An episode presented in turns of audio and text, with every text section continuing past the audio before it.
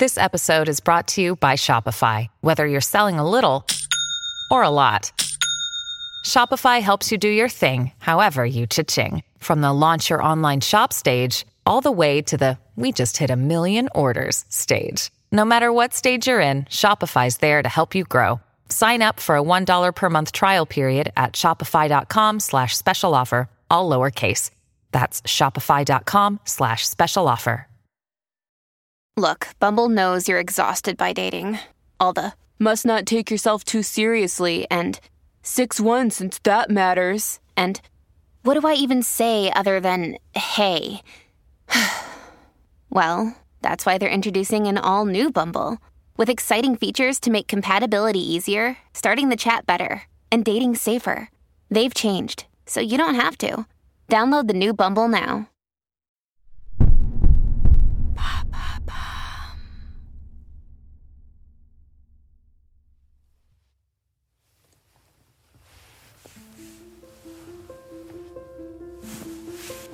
Avril 1796.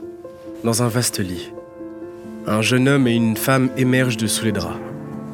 Si la scène a comme un goût de déjà-vu, Joséphine est dans de toute autre disposition face au nouveau protagoniste qui s'est glissé dans le lit marital. Joues rouges et cheveux ébouriffés, Madame Bonaparte éclate de rire avant de poser sa tête sur le torse de Louis-Hippolyte Charles.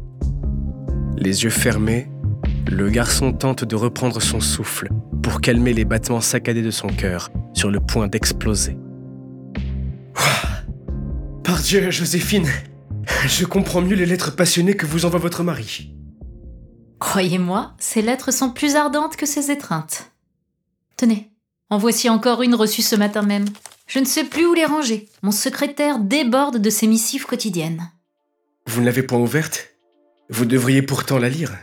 Votre mari est en campagne militaire. Les nouvelles peuvent être graves. Les nouvelles sont que je lui manque et qu'il souhaite me voir le rejoindre. Mais si vous y tenez, eh bien soit. Lisons-la. Je n'ai pas passé un jour sans t'aimer. Je n'ai pas passé une nuit sans te serrer dans mes bras. Je n'ai pas pris une tasse de thé sans maudire la gloire et l'ambition qui me tiennent éloigné de l'âme de ma vie. Au milieu des affaires, à la tête des troupes, en parcourant les camps, mon adorable Joséphine est seule dans mon cœur, occupe mon esprit, absorbe ma pensée. Cependant, dans ta dernière lettre du 23 au 26 février, tu me traites de vous. Vous toi-même? Ah, mauvaise. Comment as-tu pu écrire cette lettre? Qu'elle est froide. Ah, mon ami, ce vous me fait regretter mon antique indifférence. Malheur à qui en serait la cause.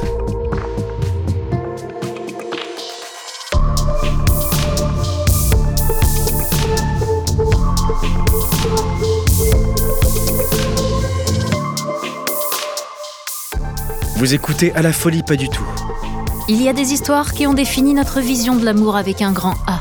Mais au-delà de la romance, il existe un envers du décor qu'on ne connaît pas toujours. Dans ce podcast, plongez dans les plus beaux moments d'amour. Comme dans les pires. Dans cette saison, découvrez la face cachée du couple mythique Napoléon et Joséphine. L'histoire d'un amour étrangement ficelé, mais tellement profond qu'il habitera l'empereur déchu jusqu'à son dernier souffle. Napoléon et Joséphine, épisode 2. Joséphine et son Toy Boy.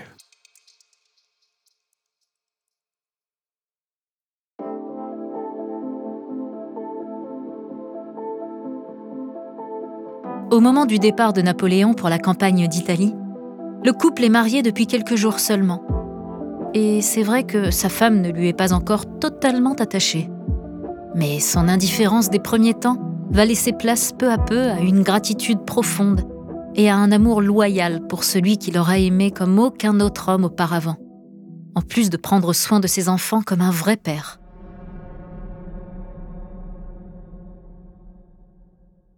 Mais en attendant d'être touchée par la grâce et que l'amour pour son mari la submerge, Joséphine ne quitte plus son jeune amant. Elle va même jusqu'à l'impliquer dans des affaires plus ou moins douteuses qui lui permettront de quitter l'armée. Sa désinvolture est telle que bientôt, le tout Paris est au courant de sa liaison à peine secrète avec le capitaine Hussard.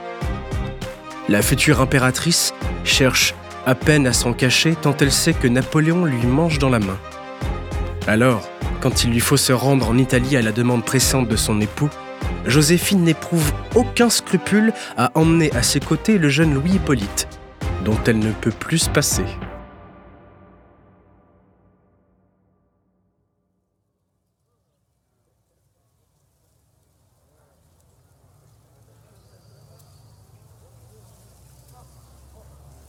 En juillet 1796, Napoléon a la joie immense de retrouver sa femme, qui l'a rejoint jusqu'à Milan.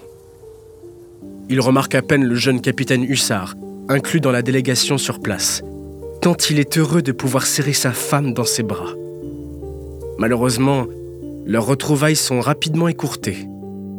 Napoléon devant repartir pour organiser les opérations militaires en cours. Joséphine a tout le loisir de poursuivre sa romance avec le jeune Louis Hippolyte. C'est en juillet 1798, alors qu'il est en pleine campagne d'Égypte, que Napoléon est averti des infidélités de sa femme. Ce n'est pas la première fois que son entourage lui parle de cette liaison. Son frère Joseph l'avait déjà alerté quelques mois plus tôt, mais Napoléon avait alors refusé d'y croire. Joséphine, néanmoins sommée de s'expliquer, s'était défendue avec véhémence, outrée par ces accusations, selon elle totalement fausses. Mais cette fois-ci, sa colère éclate. Dans son bureau, Napoléon, furieux, traverse à grands pas la pièce de long en large, en jurant et en menaçant de mille vengeances imaginaires sa femme infidèle. Trop, c'est trop. Cette impudente fait de lui la risée de tous, et depuis plusieurs mois, son honneur est en jeu. Pour la première fois, Napoléon envisage le divorce. Mais en attendant de rentrer en France pour parler à son épouse, l'homme décide de se consoler, en prenant pour maîtresse la femme de l'un de ses officiers. La roue vient de tourner pour Joséphine. À ce moment-là, Joséphine réalise qu'elle est allée trop loin et qu'elle est sur le point de tout perdre. À Paris, sa belle famille refuse désormais ses invitations et la perspective d'un divorce lui fait prendre conscience à quel point son mariage avec Napoléon est un pilier dans sa vie et dans celle de ses enfants. Elle met alors un terme à sa liaison avec Louis Hippolyte et achète dans la foulée le château de Malmaison, dans lequel elle décide d'attendre seule son mari pendant les semaines qui précèdent son retour.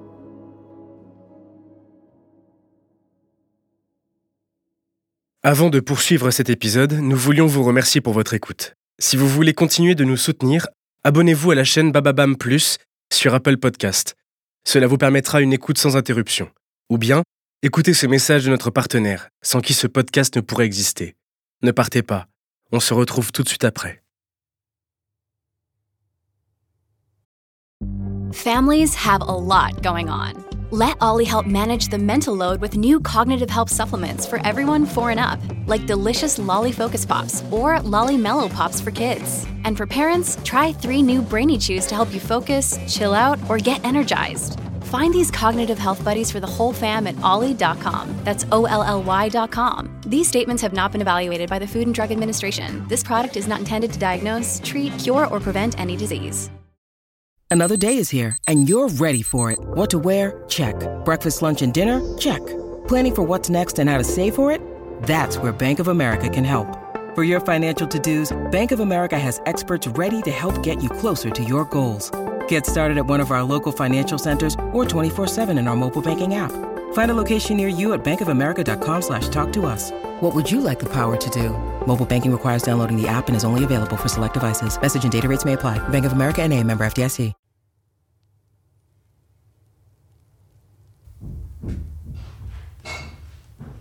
Château de Malmaison, avril 1799.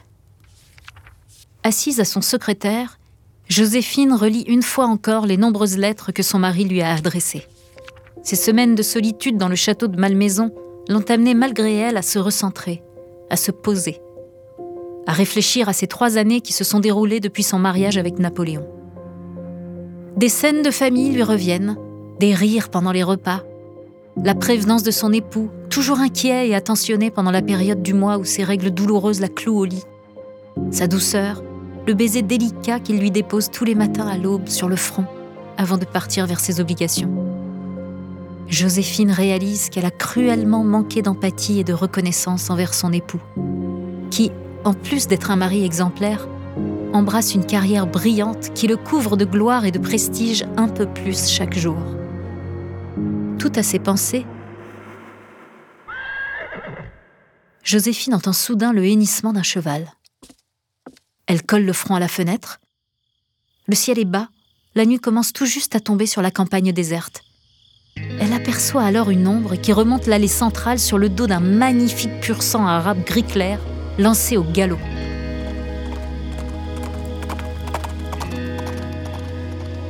Napoléon est enfin de retour.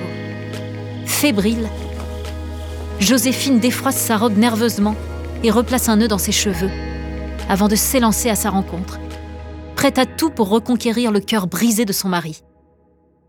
Mais les retrouvailles ne se passent pas comme prévu. Napoléon a perdu trop d'énergie, a aimé follement sans retour. Après des nuits, des semaines, des mois à s'être rendu malade d'amour et de désespoir, son cœur est désormais essoré, à sec. Bien sûr, Joséphine est toujours aussi belle, et son air repentant et inquiet imprime sur son visage une douce fragilité qu'il n'avait jamais vue. Mais lorsqu'il l'imagine entre les bras de ce jeune coq de Louis Hippolyte, une colère bouillonnante se propage dans ses veines.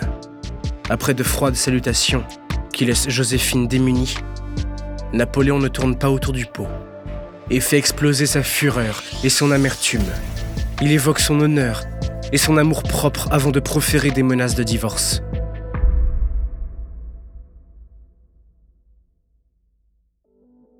Cette fois-ci, Joséphine ne cherche plus à nier. L'heure n'est plus au mensonge. Le mari et la femme sont en train de vivre l'un de ces moments de bascule que traversent tous les couples. Ces moments où le fantasme amoureux s'évapore et où il faut faire face au réel. Ces moments où il n'y a pas d'autre solution que de mettre les mains dans le cambouis pour s'extirper d'une situation engluée, faire les réglages nécessaires, ou bien se séparer. Ces moments où, comme le dit si bien l'expression populaire, ça passe ou ça casse. Et très souvent, ça casse. Pour garder son mari, Joséphine reconnaît ses torts, s'excuse mille fois, pleure et évoque ses deux enfants, Eugène et Hortense, que Napoléon adore.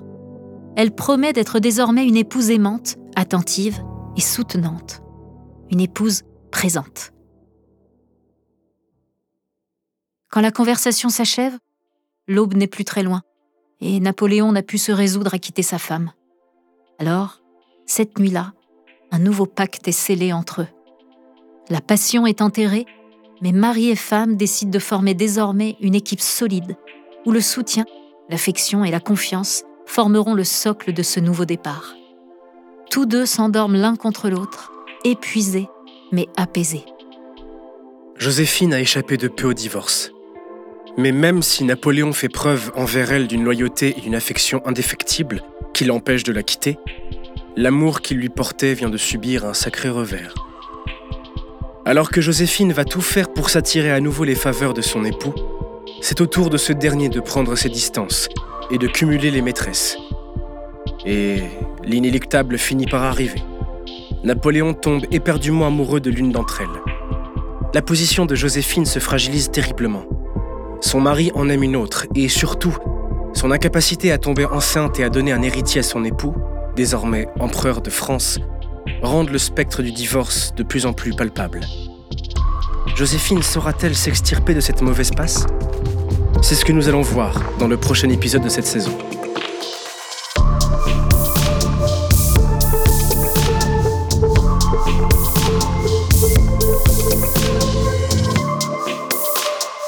Merci d'avoir écouté À la folie pas du tout, une production Bababam. Si l'épisode vous a plu, n'hésitez pas à laisser des commentaires et des étoiles sur toutes les plateformes d'écoute.